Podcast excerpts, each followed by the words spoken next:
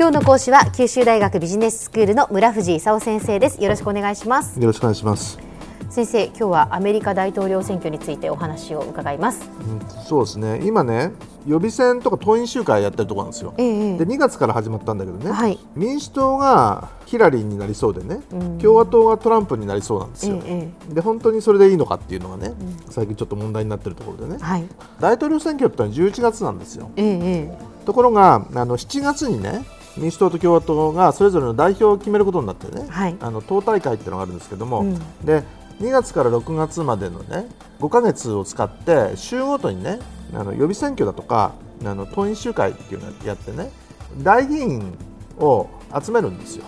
で党員集会であの大議員が投票してね、あの党のあの代表を誰にするかっていうふうに決めるんですよ。はいはい。で予備選と党員集会の違いなんだか知ってます？予備選挙は有権者が投票すると。だけなんですよ。はい。党員集会は？党員集会は集まって話し合いをして候補者を決めていくってことですよねそうそうそう。だから集まって話し合いをする中でねえまだあの誰にも決めてないんだけどっていうところで説得しちゃったりするわけですね。えはいはい。それでオープン型とクローズ型ってあってね、はい。あのクローズ型っていうのは民主党とか共和党にしか投票できないんだけど、ええオープン型ってのはね来た人みんな投票できるみたいなことになってて、はい。でトランプなんかはねあの共和党員じゃない人がいっぱい来てね盛り上がって投票しちゃったりしてるんですよ。で今今のところどこまで来たかっていうとね、はい。あのえーヒラリーが、えー1711人集めたと。大議員を集めたと。これね全部で4765人いるんで36%なんですよ。はいはい。で共和党が、まあ、全体の30%まで来たんですよ。うん。で3月1日がスーパーチューズデーだとかね、はい。3月15日がミニスーパーチューズデーだとか言うんですけどね、ええええ。ーあのミニスーパーチューズデーあのヒラリーとトランプが4勝ずつしてね、これでねかなり大勢が決まっちゃったんですよ。で共和党的に言うとねルビオっていうね主流派でいたんでねはいあの勝ってほしいと思ってたんだけど、うんルビオはもうだめだと思ってねあの撤退を宣言しちゃったわけですえね。ええでもう一人実はいてねあのケイシックっていうオハイオ州知事がいるんですけどねこれがそのオハイオだけで勝ったわけですよ。えうんそういう意味で今どうなってるかっていうとねあのルビオ撤退しちゃってケイシックは1周しか勝ってないからもう共和党はトランプかクルーズしかないとうん。いう状況になってね。はいはい。でその民主党はそのまあもともとヒラリーとサンダースの戦いっていうことなわけですですわ。でサンダースはね、あの民主社会主義者の上院議員って言われてね、ええであの格差の解消しようとかね、えはい。あの公立大学の授業料を無償化しようとか言ってね、あの若者の支持を集めてるわけですよ。で結構サンダースあの勝ってヒラリー全部勝ってるわけじゃ全然ないんだけど特別大議員って言ってね大議員にその予備選だとか党員大会で決める大議員とちょっと特別な人たち党の幹部だとかね連邦議会の議員だとか州知事みたいなね人たちは投票権あるんですよ特別大大議員としてね、はい。で特別大議員のほとんどはヒラリーって言ってるんでね、うん。もうある意味ねもうかなりもう最初からヒラリーに決まっちゃってるようなねうん。話なんですよ民主党はね。うん。で共和党はあのどうなのとうん。いうと、トランプあんまり過激なこと言うもんでね最初、泡沫候補だと思われてたんですよ。うん。ところがすごい盛り上がっちゃってねええもう共和党はトランプが代表にすることになっちゃいそうな気配なんですよ、ただでもトランプさんはその政治経験がないわけですよね。うん、不この人何言ってるか知ってます？まあ、この人はもともとホテル、ゴルフ場とかええ。カジノとかね、はい。不動産不動産王ですよね。アプレンティスっていうねテレビ番組のホストを務めてね、えええええ You are fired とか。ね、いう決め台詞であの人気あったんですよ。ただねあのちょっと差別主義者みたいなところがあってね、うん。あのイスラム国と、ね、イスラム教の区別がついてないっていうかね。あのイスラム国のテロリスト怖いからちょっとイスラム教徒をアメリカ側に入れないようにしようとかね。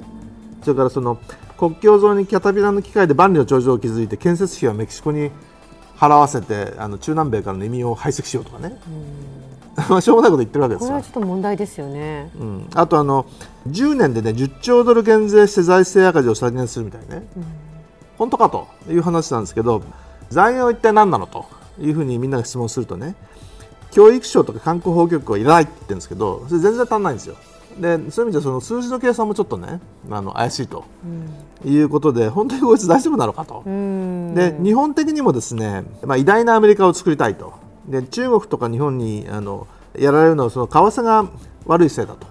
であの中国とか日本とかあのメキシコあたりからの輸入品はその関税をかけようということで TPP 反対なんですね。それから日米安保はあの日本のたわ乗りだと。日本にあるあのアメリカの基地なんかね今75%ぐらい日本が払ってるんですけど100%払えと 今言ってるところなんですよ。ということでちょっとあの過激な発言が多いもんでね。共和党の中でもねイスラム教徒入れるなとかねメキシコ国境に万里の長城とか言われるとねさすがにちょっとその共和党支持派もその困ったもんだと、いうことになってね。アーミテージ国務長官なんて昔いたんですけど、はい、この人なんかねあのトランプが共和党候補になっちゃったらもうヒラリーに投票するぞみたいなねあの何党の代表だか分かんないようなねことにちょっとなってきちゃってるっていう状況ですね。であの困ったことにねテッド・クルーズっていうね今2番手のあの共和党代表もねちょっと過激な人なんですよ。でこの人はティーパーティー出身の保守主義者って言われてるんですけどねアメリカ政府の運営を一回止めたこともあるんですよ国債発行のその上限問題でねもっと発行するの許さんということでお金がないもんでアメリカの政府の運営止まっちゃうというようなことを起こしたりした人。ということでねあの共和党的に言うとトランプもクルーズも困るとなんとかあのトランプに過半数を取らないでいてもらってね別の人を突然出すかとか党大会で別の人を出してね1回目はあのしょうがないけど2回目の投票でねあのその人にあの共和党代表になってもらうみたいなね説もあるんですけど、でもその5か月もかけてね予備選だとか党員集会やっといてね、はい、そんなことして本当にいいのかどうかという疑惑もあるんでね共和党としてはとても困ったことになってきているという状況ですね。では先生今日のまとめをお願いします。えっとアメリカ大統領選挙は11月なんですけど、えー、党員集会とか予備選挙って2月に始まったんですね。で、その3月1日のスーパーチューズデーだとか、3月15日のミニスーパーチューズデーを、えー、終えて、えー、3月23日段階で、えー、民主党はヒラリー、共和党はトランプが優勢となっていると。で、あの7月の党大会で、えー、両党の候補者が指名されて、えー、9月、10月にテレビ討論会があってで11月の大統領選挙を争うことになるという状況ですね。今日の講師は九州大学ビジネススクールの村藤勲先生でした。どうもありがとうございました。ありがとうございました。